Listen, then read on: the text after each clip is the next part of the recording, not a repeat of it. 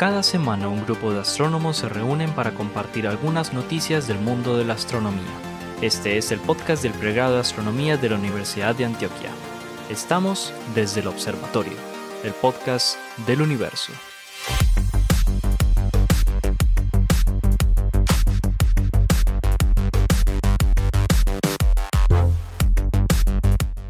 Hola a todos y todas, les doy la bienvenida a Desde el Observatorio, podcast con las últimas noticias y chismes del universo. Este podcast es una iniciativa de los profesores del pregrado de astronomía de la Universidad de Antioquia, Juan Carlos Muñoz, Esteban Silva y Juan Pablo Cuart y Pablo Cuartas. Ellos dos no nos acompañan hoy. Jorge Zuluaga, quien les habla, Germán Chaparro y la profesora Adriana Araujo del Departamento de Matemáticas de la Universidad Sergio Arboleda en Bogotá. Están mis estimados contertulios. Súper, súper por aquí. Muy bien. Muy bien, hombre Germán. Qué bueno. Hoy nos acompaña también un invitado muy querido, amigo de la casa de hace muchos años, el profesor Luis Núñez, quien es licenciado en física de la Universidad Simón Bolívar en Caracas, doctor en ciencias de la Universidad Central en Venezuela, eh, profesor titular de la Universidad Industrial de Santander en Bucaramanga, experto mundial en astrofísica relativística, astropartículas, ciencias de la información. un gran divulgador de las ciencias, además, ahora le hacemos la cuña completa, eh, y uno de los astrofísicos colombianos más prolíficos. Bienvenido, Luis. Muchas gracias por la invitación y eh, todo lo que dijiste es mentira, pero no importa. lo último que dije lo no es mentira. Lo vas a, lo vas a hacer ver como si estuviera viejo. Y hay que son datos y hay que darlos. eres, eres, eres, eh, eres colombiano, ¿no? Yo soy colombiano. Claro que colombiano y venezolano. Colombo digo, venezolano. Que se, Colombo de, de venezolano. Científico colombiano de origen venezolano. Eso, así, así, se dice ahorita, así se dice ahorita. Eso, okay. A mí, por ejemplo, cuando me dicen que Ginás es colombiano, a mí me dicen, no, no, Ginás es, es, es, es, de los Estados Unidos, pero es de origen bogotano. Un científico es donde lo cuidan, de donde lo alimentan, lo ah, han alimentado los últimos 10 años. Buena esa. Yeah, así es. Así ah, bueno, así, así, me dijeron a mí, ¿no? Que de donde estoy comiendo ya hace casi cuatro años, seré. Exacto. Muy bien, muy bien.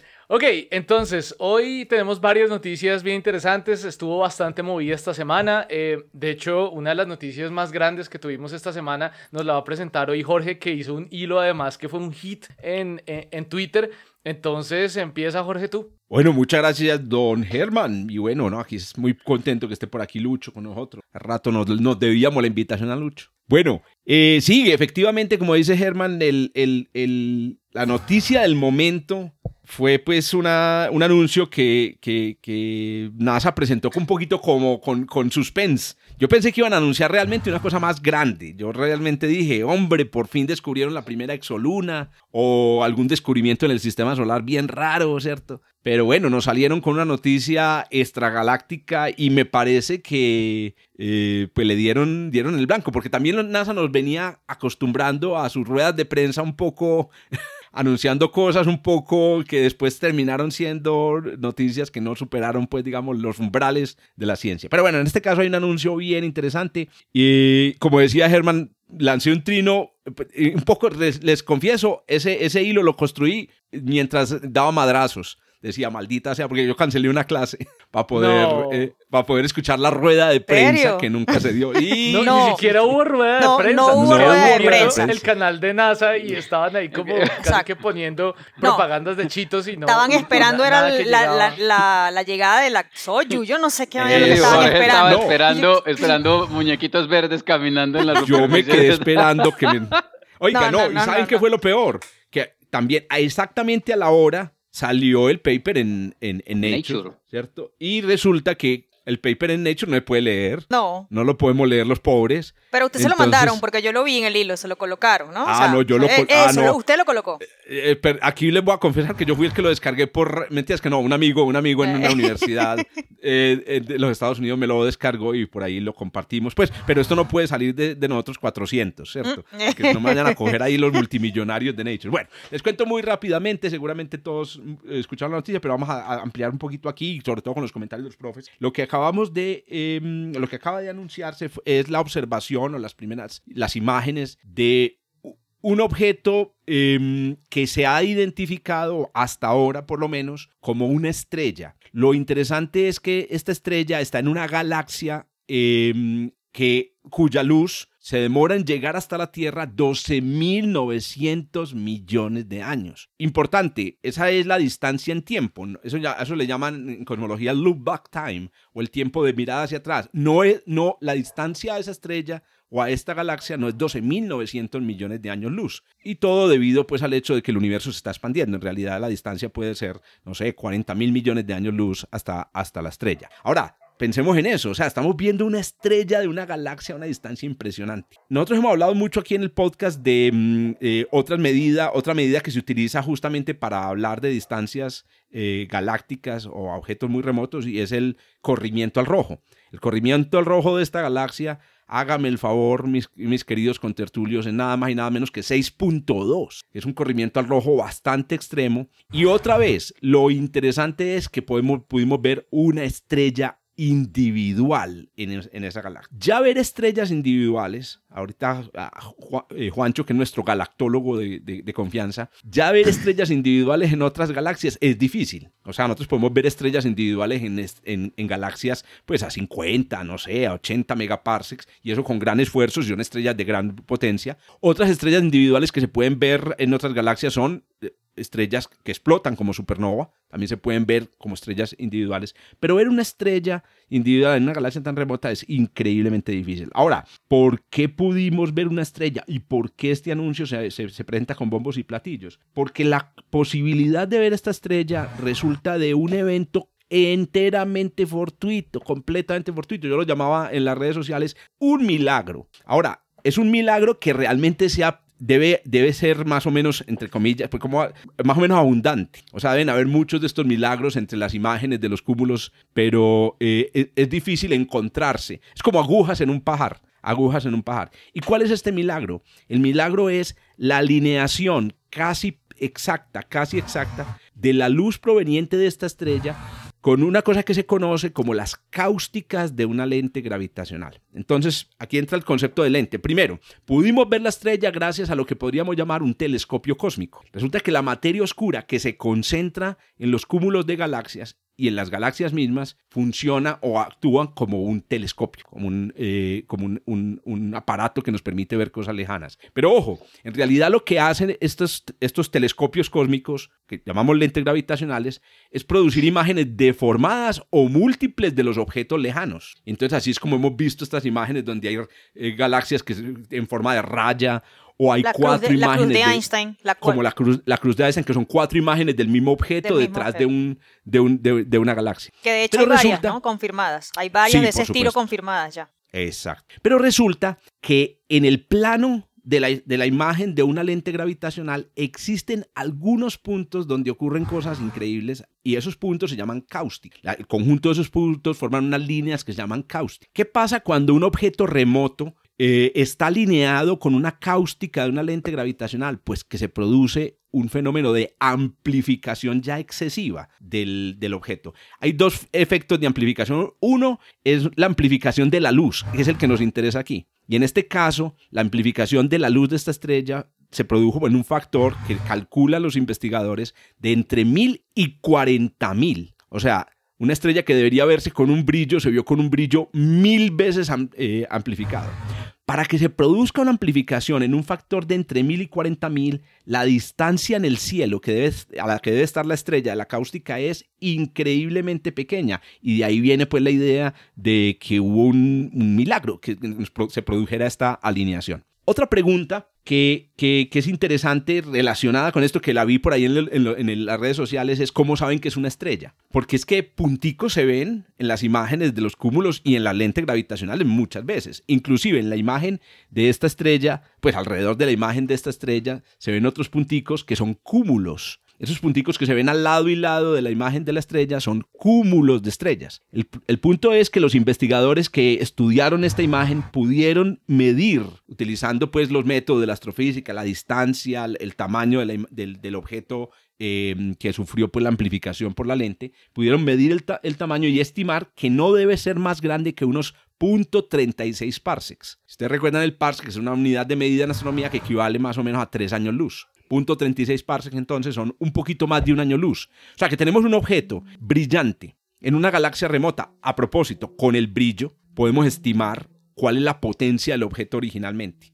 Y la potencia nos da 2 millones de veces la potencia del Sol. Entonces tenemos un objeto de 2 millones de veces la potencia del Sol y tenemos un tamaño menor a a un año luz. ¿Qué objeto astrofísico produce 2 millones de luminosidades solares en menos de un año luz? No hay ningún objeto excepto una estrella. Tiene que ser una estrella. Ahora bien, la única manera para confirmar que es una estrella sería sacarle una, un espectro a ese objeto. Y ahí viene el problema, porque el Hubble no tiene la capacidad de, tener un espectro. Es más, el redshift de esta, de, esta, de esta galaxia, que a propósito, la galaxia en la que está la estrella es una línea muy bonita, un arco muy bonito, el, el, el redshift se midió fue con fotometría, una técnica, de, digamos, de eh, fotométrica, es decir, comparando el color, así se mide el redshift. Esperamos que el JWST, que ya está en órbita y que ya, como ustedes seguramente ya hemos hablado aquí, ya tomó sus, primera, y sus primeras imágenes. Una belleza. Ya prendieron, el enfriador de Miri y está bajando eso así. Así, como, así como se espera. Así como queríamos. Maravilloso. Entonces, cuando el, el, web se prenda, ya está también anunciado, estaba anunciado en el paper en Nature. Cuando el web se prenda, ya, hay, ya, hay, ya está eh, reservado el tiempo para tomarle un espectro a esta estrella. La estrella, ya en unos detalles un poco más culturales, recibió un nombre que a propósito me parece muy curioso, colegas, y es que esto no es común que en un paper en Nature vayan poniéndole nombres a los objetos, porque hay una autoridad, que yo la llamo la notaría de la astronomía, que es la Unión Astronómica Internacional, que es realmente la que le pone nombres. Pero este, este, esta noticia ha dado ha dado tantas vueltas al planeta que yo creo que los de la Unión Astronómica Internacional no van a quedar sino nos tocó. Torcieron el brazo de la IAU haciendo, ese chiste poniéndole y, le vamos a poner nombre y se va a llamar como se nos dio la gana. Algo así. Es porque es que además, además yo pienso, un, un referí y un editor de Nature que deja pasar eso también es una persona que dice, bueno, tiene su derecho. El tiene su derecho. le dio palo a ese artículo una locura. De verdad, ¿tenés, esa, tenés chismes? Publicaron, sí, tengo chisme porque publicaron el segundo, esos memes que es el, el, el referee número 2. Carajo, este referee número 2 le ha dado palo a este artículo, lo cual muestra que la gente de Nature es de hecho bastante más tolerante que los referees. O sea, simplemente los eh, eh, decía como vea, ustedes se tienen que estudiar más textos de, de lentes gravitacionales. Por dicho, los mandó a primer semestre el, segundo referee y Nature dijo, ah, no, no le pongas bolas, eh, avance con sus resultados y ya. Yo no sé qué piensan ustedes, pero a mí me parece que las, los editores de estas revistas tienen, eh, yo diría, 60% ojo científico y 40% ojo para la noticia. Es decir, ellos realmente les gusta, les encanta que salgan noticias que suenen en red. sobre todo Nature Science, eh, que viven de eso. Exacto, porque miren, eh, también son los journals de más, de más alta tasa de, de, retractación, que no debería. Si estos son los journals de más alto impacto, con las noticias de más, hmm. más importantes, no debería. ¿Y por qué? Porque aceptan noticias que, que, se, que, que, además suenan muy bien. Bueno, para terminar entonces... apuestan, apuestan a lectores. Tienen, tienen que apostar a lectores. Exacto. El caso es que el nombre de la estrella se llama Erendel, que es la palabra del inglés antiguo para amanecer, porque fue, observada en una galaxia en el amanecer del, universo. Pero por ahí en redes sociales muchos están diciendo que la van a llamar extraoficialmente, no, extra, extraoficialmente, Erendil. Es un personaje de la saga del Señor de los Anillos, una, un elfo un elfo bastante famoso en la saga, y yo, la verdad, me inclino por esa opción. sería muy bonito que una estrella recibiera el nombre de personajes de esta fantástica saga. No en El Señor de los Anillos, en... el Perdón, en el Silmarillion, Sí, sí, sí. La saga, digamos, de, de, la, de, la, de la Tierra Media de, de, Tolkien. Bueno, hay muchas cosas por, por, por eh, que esperamos del follow-up de esta noticia, entre ellas que tomamos un espectro, porque hay mucha incertidumbre sobre la naturaleza. Yo también cuando leí el paper dije, pucha, por ejemplo, la naturaleza estelar con el tamaño, eh, el, la masa de la estrella, 50 masas solares. Eh, es decir, realmente hay muchas incertidumbres que solo se van a resolver. Inclusive puede que la noticia puede que se caiga con el JWST.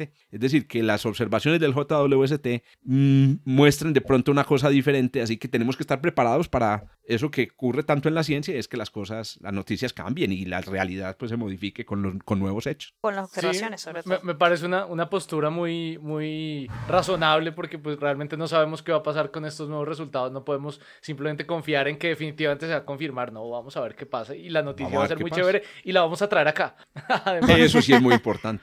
Bueno, y otra cosa, yo espero que lleguen muchas más Erendel. Yo realmente creo que esta pues es que piensen en que estas, estas, estas eh, cáusticas cubren todas las, toda, toda la región del cúmulo. No es difícil que hayan muchas estrellas y hay muchas estrellas en las galaxias, eh, de las galaxias que están, em, que sufren lentes. Yo espero que se detecten muchas más estrellas así y eso va a ser muy espectacular porque eso es lo que nos soñábamos con un telescopio cósmico. Porque las lentes gravitacionales ya son telescopios cósmicos, pero esta es el telescopio de 40.000 aumentos y para que empecemos a hacer Astrofísica estelar en el amanecer del universo.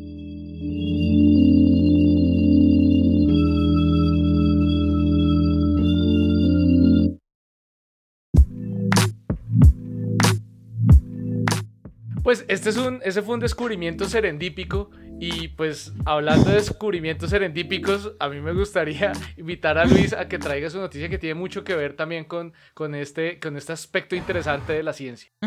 La, verdad, yo, yo metí esta, que no es noticia porque son viejos, yo te estoy hablando de, voy a plantear dos casos, ¿no? Uno que no es tanto serendipity, pero, pero sí, que es el, el descubrimiento de un asteroide de, cierto tamaño, que es el Uya, ¿qué? 38628 del año de la pera, hace 22 años que se descubrió. Y, fue descubierto con un survey que tenía que buscar eh, objetos cuasiestelares. una cosa que estaba hecha para detectar objetos fuera, fuera de la galaxia eh, con una estructura, era una gran cámara de CCD. A, Ignacio Ferrín se le ocurrió que tal si podemos hacer una búsqueda mucho más minuciosa y, ver qué pasa. Y en el ver qué pasa, pues sencillamente pilló una, una sombra que, que hacía ruido en la, en la foto y la estudió con cuidado y la sombra se movía. Entonces, si la sombra se mueve, no es una sombra. Entonces, ahí surgió hace 22 años, ese objeto, que es un objeto menor dentro del sistema solar, que fue visto con una cámara, una cámara CCD, que para ese momento era la, la cámara CCD más potente del mundo, que estaba hecho para buscar objetos fuera de la galaxia. Entonces eso es lo primero. Lo escogí porque como yo también seguí el hilo de, de Jorge, me pareció que, había mucho de serendipity ahí y que no que se estaba... Obvio, aquí surge aquello que se le dice a Pablo Picasso, de que a ti te llega la inspiración, pero la musa te tiene que encontrar trabajando. O sea, a nadie se le ocurre una idea echado en una maca. Eso, eso es mentira se te ocurren ideas cuando le estás dando vuelta y le estás dando vuelta y le estás dando vuelta. Y, en este caso, pues sencillamente Ignacio Ferrín, que, es un colega de, ustedes ahí en, la UDEA, pues sencillamente estaba buscando eh, algo en esa imagen que pudiera verse. Eso tiene varias importancias más allá de la suerte, que es esto de que la suerte te tiene que buscar trabajando. Y para que te encuentre trabajando tienes que tener datos abiertos. Viene ahora con la quejadera real que la dificultad que tenemos para acceder a información, en este caso del artículo original, y en la medida en que tú tienes datos abiertos, puedes tener distintas miradas a esos datos que están ahí. Por eso es absolutamente clave el reusar, eh, el disponer de datos para ser reutilizados. Hay otros casos de, de colegas nuestros que a partir de datos que ya han sido liberados, que son públicos, eh, tú te planteas preguntas, las buscas y las encuentras. Las encuentras, si tienes suerte, si la musa te llega trabajando. Entonces ese es el primer caso, el descubrimiento de un objeto menor dentro del sistema solar. Plutino, una cosa de esa, ya ustedes son los que saben de eso, eh, con un sistema. Y la otra anécdota, que es algo que sí estamos trabajando eh, actualmente, tiene que ver con los fenómenos electroatmosféricos en la Tierra. Eh, y que eh, en el caso del observatorio Pierre pues sencillamente el observatorio Pierre está diseñado para hacer el rastreo de rayos de ultra alta energía. Eso son cosas que tengan 10 a la 18 electronvoltios, 10 a la 20 electronvoltios, 10 a la 12 es la máxima energía que tenemos en el CERN. Entonces, estos son eventos que tienen 6 y 8 órdenes de magnitud por encima de los que somos capaces de construir. Entonces, y está hecho el observatorio muy a la medida, es un observatorio híbrido, tiene unos detectores de superficie que son unos tanques Cherenkov y tiene unas cámaras eh, muy muy sensibles que miden la interacción del rayo cósmico con la atmósfera que deja un rastro, que deja una traza eh, de fluorescencia. De fluorescencia principalmente del nitrógeno cuando las partículas van chocando por ahí, pero es una cosa realmente tenue se, hacen observaciones cuando no hay luna y se cuida muchísimo que, no tengas ningún tipo de, contaminación lumínica. El, observatorio Piero ya estaba en lo profundo de la, de la Pampa Argentina. Entonces, eh, empezamos la, la, traza que, uno mira en estas cámaras muy, muy sensibles. Son líneas rectas. Son líneas rectas que es que es el rayo entrando. Y entonces tenemos cuatro de esos telescopios de fluorescencia eh, rodeando el área de detección. Para dar una idea, tiene 70 kilómetros de diámetro el área de detección. 70 kilómetros de diámetro es mucho más que las distancias entre ciudades que, tenemos acá y, el observatorio ya tiene eso, tiene 70 kilómetros de diámetro, por lo tanto tiene un área importante. Y hay eh, cuatro de esas telescopios que rodean el perímetro del, área de detección. Y comenzamos a ver una sonrisa. O sea, en vez de rayas verticales, rayas horizontales y con cara de que se estaban riendo de ti. Eran, eran, eran, una mueca que te estaban haciendo. Y, y, la gente se empezó a preguntar, obviamente se revisó el telescopio, todo lo que tú quieras, porque tenía falla, que no sé qué, que no sé cuánto. Ah, ah, estaba funcionando chévere y seguían riéndose de nosotros algunas imágenes. ¿Y qué cosa era eso lo que eh, se, empezó a buscar? Ah, eran tormentas eléctricas a 700 kilómetros. Y en la curvatura de la Tierra significa que nuestra cámara estaba mirando a la, a la ionósfera, a la base de la ionósfera, 80 y pico de kilómetros de, de altura, se estaba iluminando. ¿Cuenta de qué?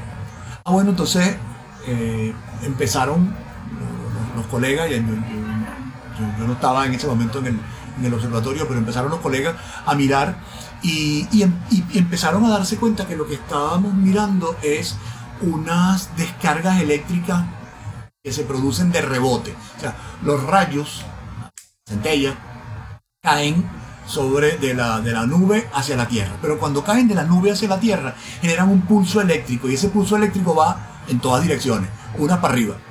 Y esas que van hacia arriba chocan contra la ionósfera y generan un anillo de varios kilómetros, decenas de kilómetros de, de diámetro. Y ese anillo es lo que estábamos viendo y por eso era la cara que se nos estaba sonriendo. Y a partir de ahí un telescopio que está hecho para eh, mirar, para observar, para estudiar rayos cósmicos de ultra alta energía, está haciendo todo un survey de este conjunto de fenómenos electroatmosféricos y comienza porque la resolución es muy alta, porque, es muy sensible, porque teníamos que ver fluorescencia de, de partículitas chocando con otras partículitas. Entonces ahora podemos ver a 700 kilómetros eh, rayos, o sea, digamos, imágenes de este tipo de lucecitas en el, en el entorno. Y ese tipo de lucecitas ahora la estamos estudiando y lo hemos encontrado que tienen, eh, eh, hay dobles, o sea, hay dos anillos y hasta tres anillos, cosa que hasta ahora no se había, no se había encontrado. en este momento, el año pasado, hace dos años, sacamos un artículo que es el registro de 1.600 de estos eventos en los últimos tres años. y, a partir de ahora el, análisis es más fino, es decir, estamos haciendo una clasificación, cuántos eventos en un solo anillo, cuántos eventos son dos anillos, cuántos eventos son tres anillos, y cuál es el modelo que hay que generar a partir de rayos. Entonces, como verá, otra, otra de esas serendipity que te hace la te inicia te inicia Mira para afuera para ver para adentro. más o menos, efectivamente. tú, tienes, tú tienes una cosa. Fíjate que eso, eso significó que que se redefiniera, que se recalibrara el telescopio, de tal manera de bajar los triggers, bajar los umbrales de, sensibilidad para poder ver más de esos bichos que no los estábamos viendo, porque como tú estabas esperando mirar fluorescencia, pues no, no esperabas mirar cosas mucho más tenues. Oíste, oíste Lucho, mm, pero entonces lo que tenemos es una fuente de partículas atmosférica, si te entendí. No, no, no, no, no. Tú, A ver, sencillamente estás, tú sencillamente estás mirando la ventana, eh, estás mirando un edificio y aparece una vecina por la ventana. ah, lo que tienes es una sombra. No, lo que tienes es un rayo, es un evento electroatmosférico. Tú tienes una manifestación que no tiene nada que ver con rayos cósmicos. O sea, son centellas, es, campo eléctrico. Campo eléctrico de, sí, son netamente eléctrico. netamente campo eléctrico. Es campo eléctrico en un fenómeno ah. muy extraño porque son, son fenómenos que duran microsegundos. Y entonces tú los logras ver con cámaras, que es la fotografía de la gente, con cámaras de muy alta velocidad. Nosotros como tenemos un, espacio muy oscuro y un detector muy, eh, muy sensible, pero además que registra la caída de una partícula que te viene a la velocidad de la luz, por lo tanto la resolución temporal nuestra es de eh, nanosegundos y estamos viendo microsegundos, tengo 100 para ver. Entonces, ese es. Pero yo estoy mirando encima de Córdoba. Córdoba queda a 700 kilómetros del observatorio. Yo estoy mirando las tormentas que se dan encima de Córdoba.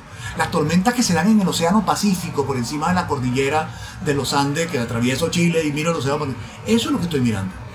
Es decir, Estoy, mirando para la ionósfera, de acá, del mundo. No estoy mirando partículas, las partículas las mira otra gente a mí me parece eso, eso fantástico porque me, recuerda un término que se usa mucho en inglés que es como investigación de cielo azul, Blue, Sky Research. Así es, así es. Que es como, bueno, vamos a hacer un experimento para observar algo que me llama mucho la curiosidad sobre el universo y resulta que sin darme cuenta estoy eh, tomando datos que me sirven también para estudiar la propia Tierra, para estudiar fenómenos aquí en la Tierra. Y eso es lo bueno que si no se hubiera construido el proyecto de Blue Sky Research, entonces nadie se habría fijado en estos fenómenos que nos estás diciendo.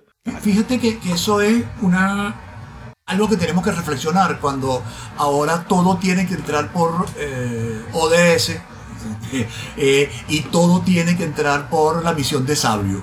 Es decir, en, la medida, en la medida en que tú le pongas cortapisa a Blue Sky Research, eso que acabas de plantear. En la medida en que tú me digas, mira, ¿a cuál de los objetivos del milenio se acerca tu estudio de rayos cósmicos? A ninguno, y además no me importan. Ojo, no, no es que no me importan, porque a todos nos afecta el cambio climático, a todos nos afecta el, el desastre que estamos haciendo en la Tierra, sino que tú no puedes siempre, ojo, subrayo el siempre, siempre encasillar la investigación o las preguntas que tú te hagas a una serie de cajitas, en este caso los, objetivos de desarrollo sustentable.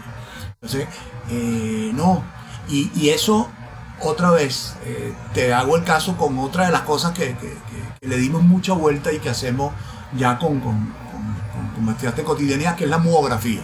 La muografía es estudiar objetos, bien sea objetos grandes hechos por el hombre u objetos grandes hechos por la naturaleza, a partir de una radiografía de muones. Los muones vienen de los rayos cósmicos. Yo para poder hacer muografía tengo que saber rayos cósmicos. ¿Y, y, y, qué tiene? ¿Y cuál es la aplicación de los rayos cósmicos? Ven acá, mi amor, te voy a decir que yo puedo ver volcanes por dentro. O yo puedo ver eh, pirámides por dentro. O yo puedo ver, por como está haciendo un colega, todos los túneles de United Kingdom que tienen 200 años y él está viendo a ver si son seguros o no porque se crean bolsas de agua dentro del túnel y tú las puedes detectar con esta tecnología. Y esta tecnología de rayos cósmicos. Nada. Correcto. Ya alguna vez había escuchado también a un, a un, a una, a un, a uno o una socióloga, me acuerdo, que decía, pues hablando un poco de lo, mismo que decías al principio, Lucho, y es que la ciencia, hay que invertir en ciencia es para estar preparados, no mm. para resolver los problemas, para estar preparados para los problemas del futuro, no para resolver los problemas del presente. Porque la idea es, si tú inviertes en ciencia hoy, en 20 años, cuando llegue un problema nuevo, eh, es otro aspecto, cuando llegue un problema, ya tienes el capital humano y la infraestructura para resolverlo. Pero como, por ejemplo, Colombia, como no ha invertido en ciencia lo suficiente, hoy tenemos unos problemas ambientales que solamente nos pueden resolver personas que, se, que llevan preparándose en temas completamente ajenos al medio ambiente, en temas de computación, en física, etc. Y ellos son los que vienen a resolvernos los problemas a nosotros.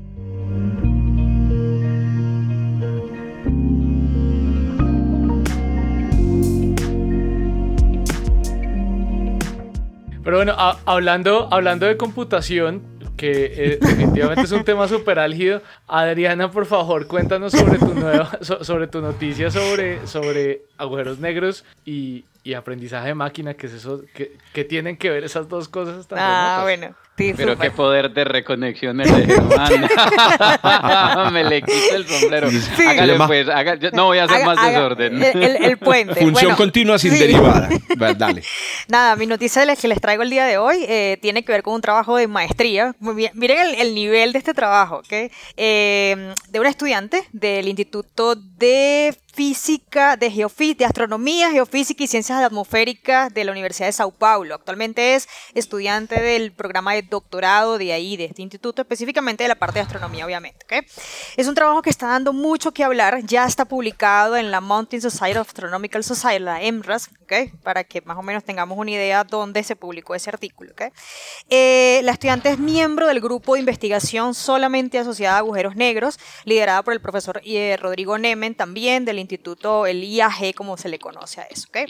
Bueno, a ver, la noticia tiene que ver Em, digamos, directamente con lo que yo creo que para todos aquí es el gran logro del tratamiento de datos en astrofísica. Creo que si yo menciono eso, creo que de una vez dicen quién es, ¿no? La foto del agujero negro. El punto es el siguiente. Eh, se sabe que la comprensión de este tipo de, fenómenos astrofísicos, de sistemas astrofísicos a nivel de simulaciones, porque pues lo llamamos a simulaciones, em, es extremadamente complejo. ¿okay? El manejo de varios parámetros como justamente densidad, presión, velocidad en cada punto de esa parte espacio-temporal es extremadamente complejo. Y si realmente lo llevamos a datos y queremos simular lo que realmente ocurre en sistemas, por ejemplo, el Sagitario a estrella o el, AM, el, del M87 que es en el, asociado a esta foto, pues cada vez se, se pone un poco más complicado porque son datos extremadamente, simulaciones que llevan mucho tiempo de computador. ¿sí? El punto es el siguiente. Eh, Roberta, se llama la muchacha, una muchacha que por cierto sigo en Twitter, es extremadamente buena por lo que veo, em, ellos implementaron, dijeron, bueno, ¿qué pasa si ahora, eh, debido al gran costo computacional que nos llevan las simulaciones numéricas para representar lo que realmente son los datos de estos tipos de objetos de, de sistemas astrofísicos, entrenamos o le enseñamos a una inteligencia artificial que nos ayude justamente al procesamiento de estos datos? El punto es el siguiente, ellos utilizaron una red de convolución que ya la he mencionado acá porque cada vez está siendo más utilizada en astronomía y en ciencias planetarias también. Una red de convolución utiliza por detrás prácticamente un operador matemático que lo que hace es empezar a mirar como un filtro. Filtra y mira y mira y mira y mira los detalles de aquellos datos. En estos casos son imágenes. Entonces, entre más, entre más le exijas la calidad de los datos, de manera de que te dé eh, directamente una buena calidad de imagen, pues mucho más pesadas se vuelven los, los datos computacionales. Por ejemplo, por ejemplo, antes de, hablar de la, de la, red que ellos eh, construyeron y de los resultados que ya obtuvieron, les, les doy un dato, como dice el profe, hay que dar los datos y hay que darlos.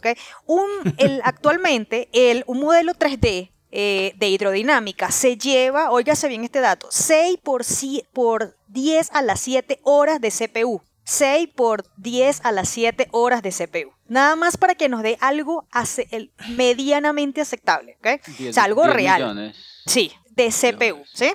Ellos dicen que, bueno... Claro, que paralelizadas son un par de meses, pues nomás. Sí, ya voy a hablar en, digamos como en tiempo, como por ejemplo ah, días, meses, etcétera, ¿ok? Bueno, el punto es que ella, eh, que entrenaron una, crearon una red, una, una red neuronal, que repito, de este tipo, porque redes neuronales hay muchas, pero esta en particular son muy buenas justamente para el tratamiento de datos asociados a imágenes. Entonces, ellos empezaron y a esta red, a esta, mm, a esta red neuronal le dieron los datos asociados a un agujero negro simple. No sé, yo cuando ellos dicen simple realmente no especifican qué simple, pero yo me imagino, pues démosle los datos, no sé, Schwarzschild, será, una cosa así, ¿sí? que es la solución tipo agujero negro más simple que conocemos, ¿ok? Ella empezó, y, es ella la del trabajo, ¿ok? Ella dice, el, el, artículo habla, y la nota de prensa que le hicieron en la Universidad de Sao Paulo, hablan del trabajo de ella específicamente, de lo que ella hizo. Ella empezó a adicionarle términos a esas simulaciones y lo que encontró fue que cada vez que la red neuronal em, aprendía mejor a cómo trabajar estos, estos datos de estas imágenes, de los datos asociados a estos agujeros negros, ella lograba darnos una, ellos le llaman forecasting, es decir, como un ambiente, lograban dar como el tiempo, ¿sí? como la predicción, la predicción, la predicción, del comportamiento de estos agujeros negros. ¿sí?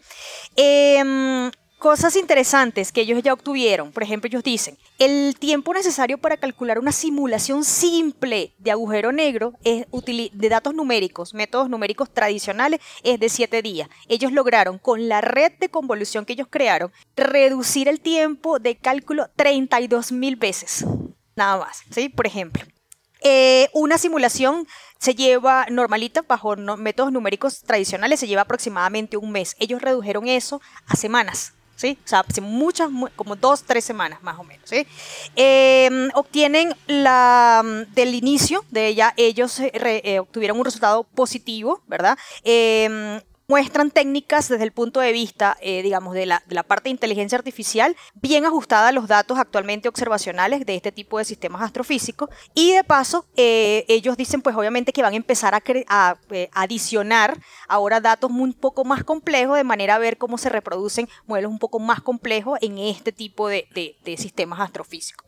Em, a pesar de que está siendo publicado en esta, o que fue publicado, ellos, esto es un modelo y lo están probando o sea, lo, están, lo van a continuar probando. Es un, le dicen un modelo piloto, ¿ok? Entonces, como digo... Están pisando la idea. Sí, pero yo diría que ya desde el punto de vista, digamos, de ciencia de la computación, tienen una, un caballito bastante, una, red neuronal bastante entrenada y que por lo que lo, justamente los resultados están obteniendo, número uno, buen tiempo de cálculo a nivel del, del CPU y de paso están obteniendo cosas que están haciendo un matching justamente con las observaciones. Entonces, eh, pues la idea ahora es empezar, como ellos dicen, empezar a, ver ¿Qué, tanta, ¿Qué tanto cambio habría a nivel de la arquitectura de la red neuronal cada vez que entonces empezamos a adicionar datos un poco más complejos en la búsqueda justamente de reproducir cómo es el comportamiento de ese, del, agujero negro eh, o de los datos eh, que simulan este agujero negro,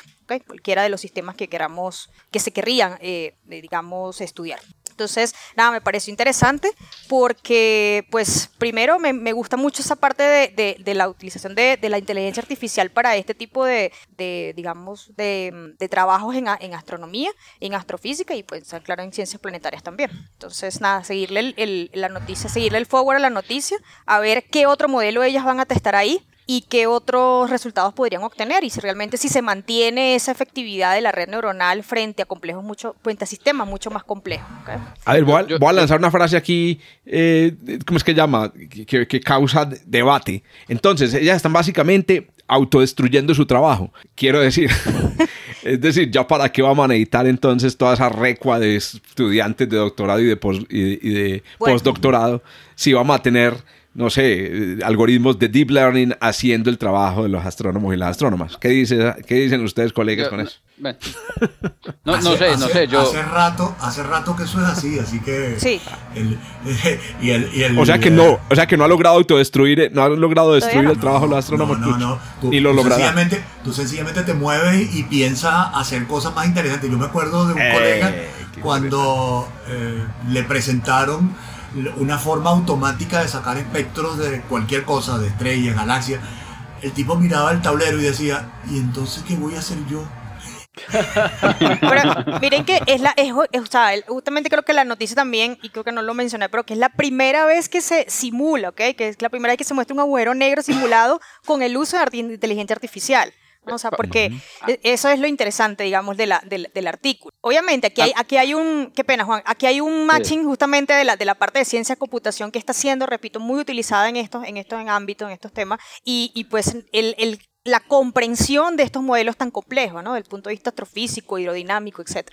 A, a, mí eso me recuerda una frase que decían en Matrix y era como, como ¿cómo sabe la Matrix a qué sabe la carne? ¿Cómo sabe, ¿Cómo sabe la Matrix a qué saben las fresas? Para mí, para mí estas aproximaciones que son comunes en el ámbito de, de, la, de las simulaciones de formación de galaxias, por ejemplo, eh, fue muy común y todavía lo es utilizar unas cosas que llaman procedimientos o recetas semianalíticas para formar o para tratar de simular de manera rápida y económica la formación de galaxias y la formación de estructuras, pero, pero esos mecanismos eh, no son, cuando uno los mira desde el punto de vista mecanicista, están sesgados porque tanto conoce usted sobre el sistema y precisamente las simulaciones crudas, duras, eh, eh, van precisamente por esa información que, que, uno no conoce. Entonces, a mí, a mí a veces, aunque me parece que este tipo de aproximaciones evidentemente son valiosas y son extremadamente útiles porque le permiten a uno estudiar de manera rápida un problema complejo, no resuelven muchos de los problemas fundamentales en el sentido de, que no te están permitiendo estudiar el, el, fenómeno en su fundamento. no van insight.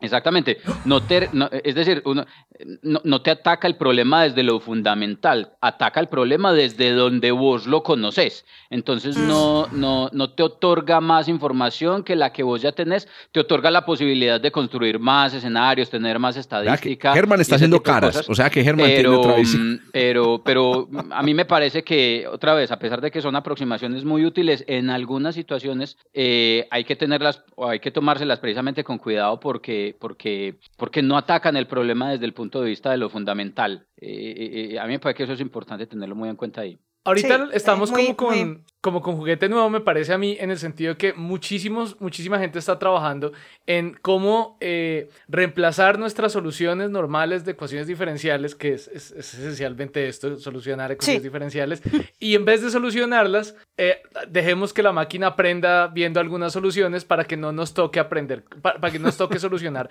eh, ecuaciones nuevas. Entonces, pues yo, yo lo veo como una, un, como una aplicación más de de, como estas, de, de, ver en qué, en qué más campos podemos aplicar esta, esta receta, pero claro, o sea, la, limitación, como siempre, en, en, estos modelos, si entra basura, sale basura, entonces es, el, es, el, Pero es justamente podemos sacar conclusiones. El que cuide que, no entre basura está de parte de uno, y uno es el que sabe realmente si los datos son o no son.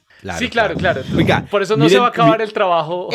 exactamente. Una, variable importante, lo que sí va a disminuir es el impacto ambiental de la astronomía y de la modelación. Porque claro, si rebajamos de meses a semanas una simulación... No, no, te pone más goloso, te pone más goloso. Al contrario, vas a hacer más ensambles, vas a repetir más escenarios diferentes, pues eso no va a bajar el hambre mm, computacional. No, ahora vamos a poder usar esos maravillosos clusters de la UIS, de la Universidad de Antioquia, de los Andes para minar criptomoneda, que eso sí, eso, eso sí vale la pena quemar carbón no, pero venga. Astronomía Ahí les propongo. Ahí les propongo, ahí les propongo el primer paper del día. Hagamos un paper en donde estimemos el impacto que tienen, por ejemplo, las técnicas de aprendizaje de máquina sobre la cantidad de horas que, pues el, impacto ambiental, el, el, uso de computador.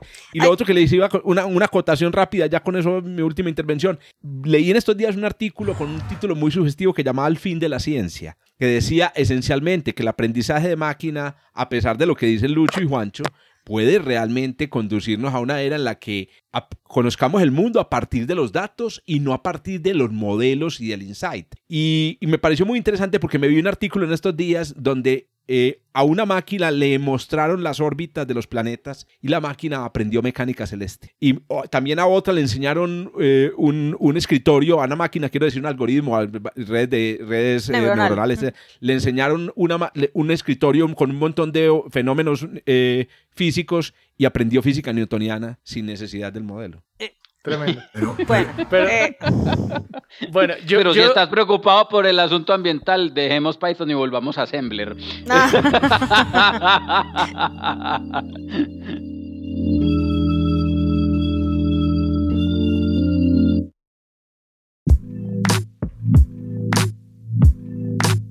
Yo quiero invitarlos a precisamente ir más allá de los modelos Juan Carlos, ¿cómo así que hay evidencia de que la materia oscura puede interactuar con la materia normal? no, yo, yo no quiero hablar de estas noticias. Yo ya no quiero hablar de estas noticias porque yo leí el titular de la noticia y yo la leí más contento. Yo hijo de madre, con esto voy a tener para pelear con Esteban una semana. No, y además aprovechando que Esteban no venía. Y, qué, primero, y primero, ¿cómo es que Esteban no está? Y segundo, ¿cómo es que es esta noticia, por Dios? no, hombre, eh, eh, eh, el, el, trabajo realmente es muy interesante y el artículo es muy interesante. El titular de la noticia, como aparecía, era primera evidencia de que la materia oscura interactúa con la materia normal. Esto... Pues interactúa además de la gravedad, porque es que es otra cosa. Exactamente, entonces tapo ahí, exactamente. Uno llega a lo ley dice, miércoles, otro canal de interacción, vamos a ver qué es lo que está pasando. Eh, eh, este es un artículo por, por Gauri Sharma, eh, Paolo Salucci y, y, Glenn Van den Ven. Eh, Paolo Salucci es muy conocido pues, en este negocio de, de, de la materia oscura en galaxias. Em, y lo que hicieron fue lo siguiente, lo que hicieron fue lo siguiente. El trabajo es muy interesante en este sentido, y es que ellos tomaron datos observacionales de galaxias a Redshift 1, galaxias que están a 7000, a la distancia a la que está, no, mucho más, a la distancia a la que está, a la que está tranquilamente eh, em, un, un, quasar eh, eh, potente observado en, el universo mediano, más o menos a 7000 millones de, años luz de, de distancia. La idea aquí es que utilizaron datos de un survey que se llama el Survey CAMOS, que permite a galaxias que se encuentran a esta distancia observar y medir la curva de rotación con precisión. Aquí hay que hacer una aclaración, ¿qué es la curva de rotación? Cuando uno está estudiando las galaxias de disco, las estrellas en los discos de las galaxias orbitan alrededor del centro de la galaxia. Eh, y, y, las velocidades a las que se mueve cada una de las estrellas en sus órbitas, que son más o menos circulares, son directamente o están directamente asociadas con la magnitud de la fuerza gravitacional que ellas están eh, experimentando. Entre más intensa sea la fuerza gravitacional, ellas más rápido se van a mover. Si la fuerza gravitacional que ellas experimentan es más débil, se van a mover más despacio. Evidentemente la fuerza gravitacional, la magnitud de la fuerza gravitacional va a depender de, la, de, de qué tanta masa haya en la galaxia produciendo precisamente esa fuerza gravitacional. Es precisamente que por, por eso que a través de la observación de las curvas de rotación se puede estudiar la abundancia de la materia oscura, en particular pues en las galaxias, en las galaxias de disco. Entonces, lo que hicieron estas personas fue tomar un, un, conjunto de aproximadamente 250 galaxias en este, en este survey eh, y analizar las curvas de rotación. Aquí hay que de nuevo hacer otra aclaración. Difícil, cosas difíciles y esas. Yo he hecho observaciones de curvas de rotación de galaxias en el universo cercano. Se conocen bastante bien y se pueden hacer con relativa dificultad. ¿Por qué? Porque una galaxia, eh, eh, una galaxia de disco vista en un telescopio subtiende el tamaño que tiene un grano de arroz cuando lo, vos, lo pones a una distancia de un kilómetro eh, de donde vos estás. Apuntarle con un telescopio a una galaxia, poner una rendija del, espectro, del espectrógrafo y poder medir de ahí, a partir del, del, corrimiento al rojo de las líneas del espectro en las diferentes porciones de la galaxia, es, es, es, es literalmente más difícil que hacer pasar un elefante por el ojo de una aguja. y eso en el vecindario del, del, de la Vía Láctea. En galaxias tan, tan, tan remotas, galaxias tan lejanas, esto realmente es, una, es un reto observacional tremendo. Y que solamente se ha podido conseguir eh, eh, satisfacer recientemente, pues gracias a las facilidades observacionales con las que se dispone, por ejemplo, con los telescopios del BLT en Chile. Entonces, gracias a estos datos de estas observaciones de este survey, estas personas pueden entonces tener información para construir la curva de rotación de galaxias por primera vez de galaxias a Redshift 1, a, a 6.000, 7.000 eh, eh, millones de años luz de, de, de, distancia. Empiece por ahí, eso ya es, eso ya de por sí es un, es un mérito impresionante. Lo que hacen estas personas entonces es analizar el comportamiento de las curvas de rotación, mirando qué tan rápido se mueven las estrellas, entonces mientras orbitan alrededor del centro de la galaxia, ellas, eh, eh, eh estas personas eh, analizan entonces el comportamiento de la distribución de masa de la galaxia y, oh sorpresa, encuentran que estas galaxias, pues en principio deberían estar hospedadas en el interior de un halo de materia oscura. Lo que eh, lo que encuentran es que los halos de materia oscura en los que están hospedados estas galaxias deberían o son un poco más densos de lo que son en la actualidad. Lo que ellos observan es que la densidad de los halos de materia oscura en estas galaxias en el universo temprano es, es, un poquito, es constante en la región más central eh, eh, y luego pues empieza a, disminuir hacia la, hacia, la, hacia la periferia, hacia las partes más externas. Y lo que ven cuando comparan los resultados de estas curvas de rotación a grandes redshifts, a grandes distancias, eh, con las curvas de rotación de las galaxias observadas en el universo cercano es que pareciera ser que eh, esa región de, que se llama como el core, el core, el núcleo eh, de, densidad cuasi constante en el interior del, halo de la galaxia debería expandirse a lo largo del tiempo. Entonces lo que ellos están viendo aquí es que en principio eh, pareciera ser que los halos de materia oscura en el principio eran más densos y gracias a la presencia de la galaxia que se hospeda en el interior del halo de materia oscura se van volviendo menos densos con una región con una densidad constante que se va expandiendo a lo largo del, del tiempo. Y ellos sugieren que ese cambio en la estructura del halo de materia oscura se debe dar gracias a la presencia de la componente bariónica. Cuando uno hace simulaciones de formación de estructuras solamente con materia oscura, la estructura de los halos de materia oscura no cambia de esa forma. La estructura de los halos es más o menos compacta de la misma manera a lo largo del tiempo, una vez el halo establece su, establece su, eh, su estructura interna. Entonces, lo que ellos están proponiendo es que algo tiene que estar pasando en términos de la forma como los variones, las nubes de gas, las estrellas y demás interactúan con la materia oscura, haciendo entonces que de alguna manera haya transferencia de energía entre la componente bariónica y, y, y, las partículas de materia oscura que hacen que las partículas de materia oscura migren desde la parte interna del halo hacia la parte más externa y permitan que se establezca pues este, este, este, este aplanamiento, por así decirlo. En la y la interacción no es gravitacional. Entonces, entonces, el asunto aquí es el siguiente, para que esta interacción se dé, esta interacción es de naturaleza mecánica. Si bien entonces eh, lo que estamos viendo, y ellos lo argumentan en diferentes... Eh, eh, eh, o se argumenta pues en diferentes eh, releases que leí de la noticia, es que hay una nueva interacción entre la materia oscura y la materia bariónica. No es, no es ninguna, es interacción mecánica, es interacción gravitacional. Lo que está pasando, y aquí traigo a colación, porque dije que, me, que no me sorprendió tanto que me, o que me, se me desinfló, me desinfló un poquito cuando leí la noticia, es porque esto ya lo esperábamos cuando se miraban las simulaciones, cuando se hacen simulaciones de formación de galaxias, eh, y, y algo, es algo que está publicado, por ejemplo, en los artículos de gobernanza por ahí desde el 2010, es que la transferencia de momento angular y de energía entre la componente bariónica y las partículas de materia oscura a través de su interacción gravitacional puede producir y puede hacer precisamente que las partículas de materia oscura salgan disparadas de la región del, del interior del halo y garanticen entonces que la región interna del halo de materia oscura eh, eh, se haga un poquito menos densa cada vez más. Y es un asunto que toma tiempo y pues el universo lo que tiene es eso, tiempo para esperar a que las cosas, eh, a que las cosas pasen. Entonces realmente no es un asunto asociado a una nueva interacción no es que, haya, no es que hayamos descubierto que hay una interacción electromagnética distinta entre los bariones y la materia oscura, sino que hay una evidente interacción mecánica inducida por la interacción gravitacional entre los bariones y las partículas de materia oscura que está afectando la estructura de los halos de materia oscura en la, en la galaxia y que honestamente es algo que esperábamos que se veía venir de las primeras simulaciones de formación de galaxias Juancho, pero no entiendo. hace, hace 10, 12 eh, años. No entiendo o estaba elevado cuando lo explicaste. Estaba eh, elevado. Vamos a ver, vamos a ver. No entiendo una cosa. ¿Por qué se nota en galaxias a Z igual a 1 y no se nota en las galaxias recientes? No, porque es que lo que se está notando ahora que podemos ver a las galaxias en Z igual a 1 es ver en ese universo más temprano que la estructura de los halos todavía no había experimentado una interacción muy fuerte con los bariones. Cuando transcurren 7 mil millones de años desde donde estamos viendo esas galaxias hasta ahora. pero entonces lo que, lo que observamos es que los halos estaban más compactos en ese entonces o menos compactos. más compactos en ese entonces.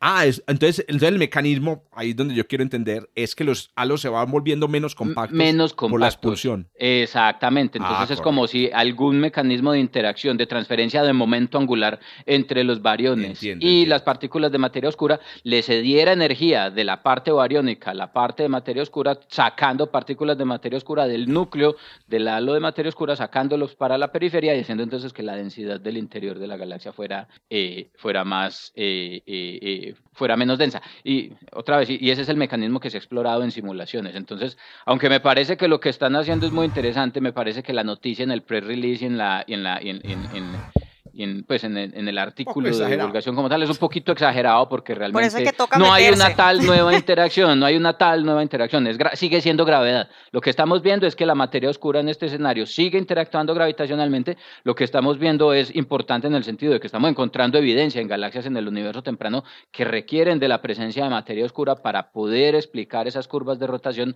Y lo que estamos viendo es que como se esperaba con algunas otras simulaciones eh, de formación de estructuras, la idea es que la interacción gravitacional, la interacción mecánica entre los bariones y la materia oscura afecta la dinámica y la manera como se distribuye la masa en esos halos de materia oscura. Venga, les quiero proponer otro debate. pero es un debate de 30 segundos. El debate es, ¿Quiénes son los que exageran? ¿Los periodistas científicos o los científicos? A eso iba mi comentario. O, los, no, o los científicos. No, a eso iba mi comentario. Que seguramente esta noticia tuvo que haber dicho, no, miren, nueva interacción, la materia oscura con la materia ordinaria. Entonces, aquí donde hay que tener mucho cuidado en la divulgación, del, justamente la divulgación científica, que debe hacerse bajo las bases correctas. Pero ¿sabes qué creo yo, Adri, y, y colegas, y los que nos están escuchando? que la base de algunos titulares somos los mismos científicos. Los científicos, todo hay que decirlo. Todos queremos recibir atención de, nuestra ciencia, inclusive a veces porque queremos que la financien. Y entonces yo creo que hay que, como científico, yo hago un llamado para que eh, pintemos la cosa con palabras que no sean un poco con, eh, la prudencia del caso. Si uno va y mira el artículo, porque es que yo vine a leer el artículo, cuando yo vi la noticia yo dije, caramba, recorcholis, ¿qué es esto? Y me dirigí directamente al artículo. Evidentemente el ah. artículo tiene la serenidad y, la precisión de las palabras. una cosa es el medio y cómo es el título del, del, artículo. El título del artículo pero hay un press release. El, el artículo es Observational Evidence of Evolving Dark Matter Profiles at Redshift Less Than One. Pero hay un press release y ese press release lo hacen normalmente las, las divisiones de comunicación de las universidades ayudados por los científicos. También hay que hacer algo y es que, y, vos, vos has visto qué pasa y yo he visto porque a mí me ha pasado, es que yo le digo a los periodistas es esto y ellos escriben una cosa completamente distinta. Y yo vuelvo y les insisto, no, no es esto, es eso y ellos vuelven y escriben lo que quieren. Entonces a veces ahí realmente hay, hay, eh, porque ellos quieren que la cosa se vea sensacional, ellos le dicen a uno, siéntese en el computador y haga algo fantástico y uno es como, ¿qué? ¿Me paro en las orejas o qué? Lo que yo hago es, es escribir programas y resolver ecuaciones en un papel. Eso no es fantástico porque... Pero, vení, ¿qué, qué, dicen Lucho y Germán? ¿Exageramos o no exageramos? Lucho, ¿usted qué dice? ¿Que ¿Exageramos o no exageramos también los científicos? Yo creo que, que, no tanto y, prueba de, de, de, esta, de, esta necesidad de divulgar sin intermediarios. Es decir, que los científicos comiencen a hacer divulgación de manera directa elimina ese, ese teléfono roto que está hablando Juan Carlos, que es que, no hay que sí, eh, eso que eso, eso, eso que me estás diciendo no es atractivo, bueno, pues no es atractivo, pero es así. Entonces, yo, yo, yo, creo que el, el, del productor al consumidor es un poco el, lema que tenemos que mantener. Pero una, una cosa, y no se necesita más bien es un periodista científico, justamente, por ejemplo, ¿no? El periodista científico tiene que ser un científico periodista. Cada vez más tenemos que pensar en nuestros egresados cómo se incorporan a, escribir bien, escribir bien, a organizar las ideas, no sé qué, porque entre que cada vez es más complicado los campos de cada uno de nosotros y, tener a alguien que tenga que reciclar en dos platos, es mucho más fácil reciclar a un buen científico, a que escriba bien, a que comunique bien, que a alguien que comunica bien, que es multipropósito, ¿no? Cada vez más el periodismo científico va a ser hecho por científicos, el periodismo económico va a ser hecho por economistas. Eh, sí, vamos para allá y los, y los periodistas saben eso y por eso comienzan a tener especializaciones. Cómo hacer programas, cómo hacer programas mixtos en donde reunamos a estudiantes de ciencia con estudiantes de comunicación social y creemos un nuevo profesional. es uno de los retos, es uno de los retos que tenemos que hacer. Me gusta ese llamado en general a, estudiantes, egresados, científicos, eh, meterle la mano a este tema de la divulgación para precisamente que no se nos salga de control.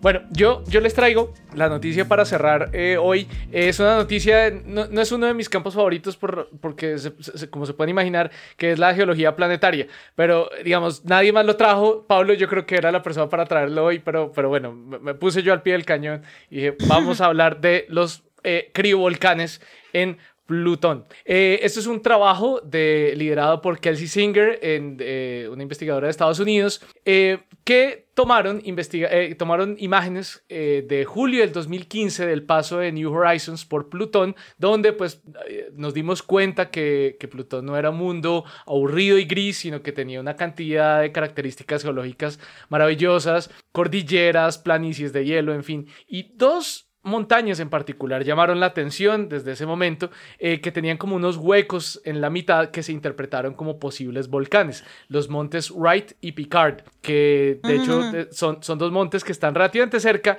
eh, uno del otro, como a 20 kilómetros, no, como a unos 40 kilómetros de distancia aproximadamente, eh, que se sospechaba que tenían una actividad criovolcánica, es decir, volcanes que en vez de hielo eyectan, en vez de lava, eyectan hielo. sí. Y esta, este tipo de actividad de hielo se conoce en otras partes del sistema solar. Algunas lunas jovianas eh, muestran como estos géiseres eh, con, cierta actividad de, volátiles. Em, y pues la razón por la cual estamos interesados en actividad geológica en todo el sistema solar es porque la mayor parte de cuerpos en el sistema solar son inactivos, excepto algunos, más notablemente la Tierra. Entonces, eh, la examinación, el examen de estas imágenes, perdón, muestran que estos dos, estas dos montañas, Wright y Picard, no son de hecho criovolcanes, sino un grupo de domos volcánicos más pequeños. Con lo cual entonces em, se, dan cuenta que estas montañas, que de hecho no son, no son entonces individuales, sino grupitos de, montañas de unas 6 kilómetros de alto realmente, eh, muestra que Encima de estas montañas, estas montañas están cubiertas de flujos recientes de hielo de agua, unos parches de hielo de agua. Eh, que ellos lo llaman en el artículo, que es una palabra que existe en inglés que no tiene una traducción literal al español, que se llama hummocks, que eh, son como montículos eh, de entre 2 y 6 kilómetros que no se parecen a ninguna otra parte de la superficie de Plutón y de hecho pues aquí en la Tierra tampoco hay muchos así eh, similares. Ellos obtuvieron topografía con una técnica, topografía de Plutón con una técnica llamada estereogrametría, con lo cual pueden rechazar la hipótesis de que son causadas por erosión y la única explicación, digamos, o la explicación más probable es entonces flujos de lo que llaman en, varios artículos divulgativos lava de hielo, o sea, como un flujo más bien como de, de, pedazos de hielo, de bloques de hielo que fluyen lentamente gracias a que aproximadamente se comporta como lava, no porque sea caliente, sino porque su comportamiento desde lo fluídico es similar en lugares muy fríos, pero muy particularmente con baja gravedad. Sí, o sea, el hielo, si hay mucha gravedad, pues se queda muy pegado al, suelo, pero si no hay mucha gravedad, pues puede fluir más fácilmente. Eh, entonces, ¿cuál es, ¿cuál es como el, gran impacto de esta noticia? Pues que parece entonces que al menos algunas partes de, eh, un, de, la subsuperficie de Plutón debe ser aproximadamente fluida, lo cual eh, implica la existencia de una región tibia eh, en, el, en el interior de Plutón, tal vez un océano un océano tibio, unos 100 a 200 kilómetros bajo la superficie, no muy diferentes a lo que se hipotetiza que haya en Europa, en Europa la, la, la, Luna. Eh, eh, entonces, para, para, resumir, este estudio enfatiza que el criovolcanismo puede ser muy común en el sistema solar, aunque todavía no lo entendemos muy bien, porque la fuente de calor no sabemos cuál es. Ya sabemos que es muy improbable que sea una fuente eh, de mareas, por ejemplo, las interacciones de mareas entre, entre Caronte y Plutón se sabe que hubo en algún momento eh, cuando hubo la formación eh, del sistema solar, pero se apagó muy prontamente, en, apenas 100 millones de años ya eso no existía. También por la composición aproximada de Plutón sabemos que no deben haber muchos radio, mucha, mucha actividad de radiotérmica, digamos, por, por decaimiento radioactivo.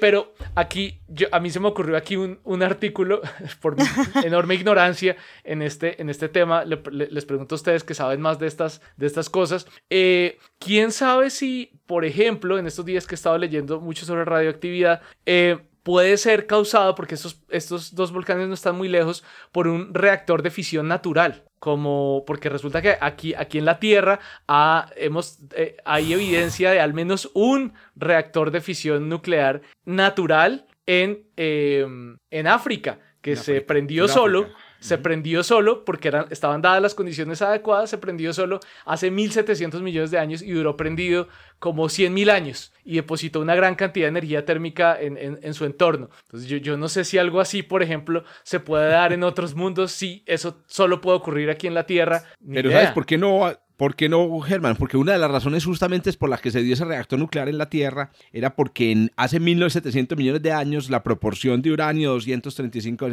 a uranio 238, que hoy es del 0.7%, antes era más alta. Entonces superaba el umbral para la... O sea, algo así no se podría dar hoy. No, porque el ah, uranio que tiene Plutón se formó en supernovas que, eh, previas a la formación del sistema solar. Ah, y está igual que eso era algo que podía pasar en cualquier momento, como que en cualquier momento pasan las condiciones correctas y ¡tum! se dispara uno de estos fenómenos. Ah, qué y, y, tiene que producirse en lugares mineralo, digamos, con una mineralogía muy, muy peculiar. Inclusive en este reactor nuclear natural de la Tierra hay condiciones de cantidad de agua suficiente en la, en la, en la cantidad precisa para moderar los neutrones. O sea, mejor dicho, otra vez, serendipia.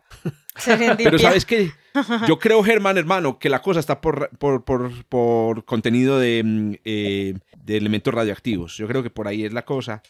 Y, y ah, iba a agregar otra, Ceres. Ceres es otro al que le descubrimos criovolcanismo hace poco. Y es un cuerpo relativamente cercano y otra cosa que parece ser muy común, como tú lo dijiste, es el, eh, son los océanos interiores o bolsas de agua debajo de la superficie de todos estos cuerpos. Este, este es el mayor impacto que quiere hacer esta noticia realmente en todos los comunicados de prensa. Parecía ser como el, mayor impacto y es esto añade evidencia hacia la existencia de los océanos subsuperficiales. Más allá de ellos, de hecho, en el artículo no hipotetizan, o sea, yo, yo por ejemplo, como estaba leyendo, yo dije, ah, de pronto tal vaina, pero en el artículo ellos son muy juiciosos, ¿no? Como estábamos diciendo ahorita, ellos no hipotetizan nada respecto a la, fuente de calor. Dicen, hombre, hay de haber calor y si no, no habría cómo, cómo, cómo fluir, eh, cómo tener esta actividad criovolcánica. Entonces, pues no, no se sabe, pero por ahora sí parece, eh, para concluir, que hay eh, más evidencia para la existencia de océanos subsuperficiales en todas partes, en todas partes del sistema solar, cerca, lejos del Sol, están, están por todos lados. Vi algunas personas algunas noticias hablando de vida en, Plutón. Y ahí también hay que, hay que aclararse, porque ya después... Eh, ¿No ves? Otra vez. Otra vez el mismo comentario que... Eh, exacto. la misma exageración. Hay que aclarar que la vida necesita un origen. Y el problema es que vos, tú puedes tener todos los elementos, pero si no tienes aquí, un arranque... Aquí hemos hablado justamente de las condiciones necesarias. Justamente creo que fue el profesor Pablo que trajo el artículo no del no suficiente, sino las necesarias para que exista la vida tal y como la conocemos, que es la única.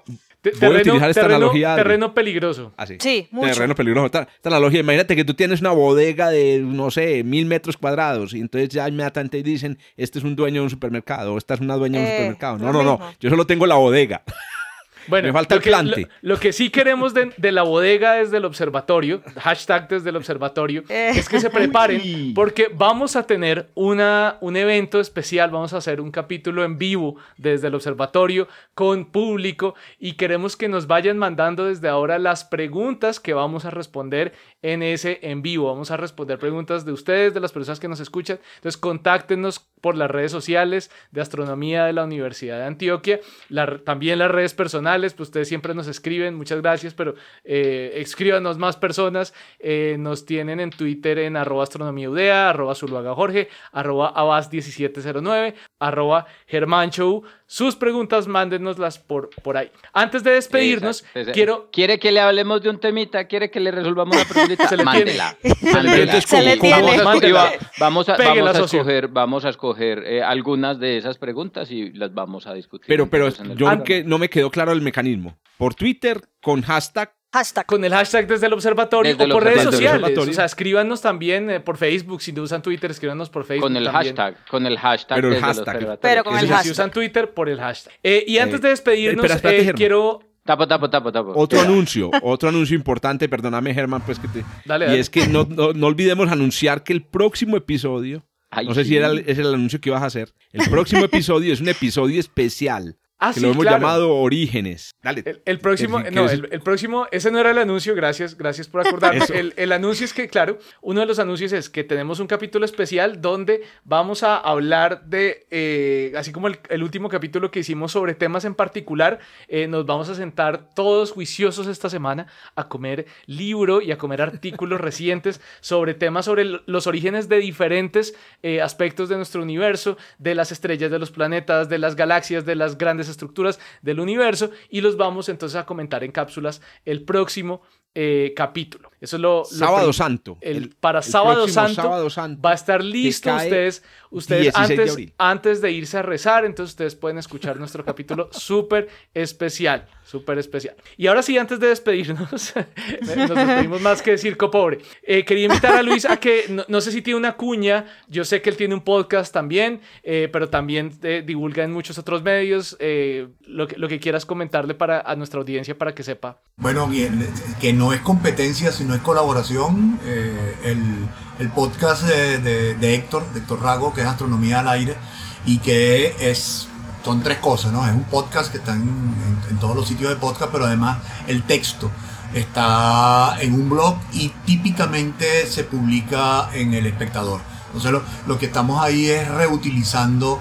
el mismo contenido y ya van más de un centenar de este sancocho de divulgación de ciencia con distintos sabores. Con distintos sabores, digamos, es, tri- es trifásico. digamos. Es trifásico. Tiene, ti- tiene, tiene podcast, tienes, o sea, tienes Texto. audio, tienes texto, Y, y, el, y tienes publicación en los medios tradicionales.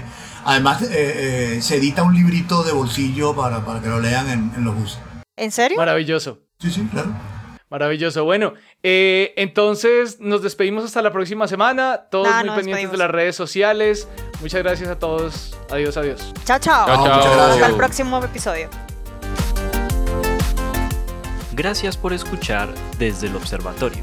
Estamos en Spotify, Apple Podcast, Google Podcast y muchas más plataformas.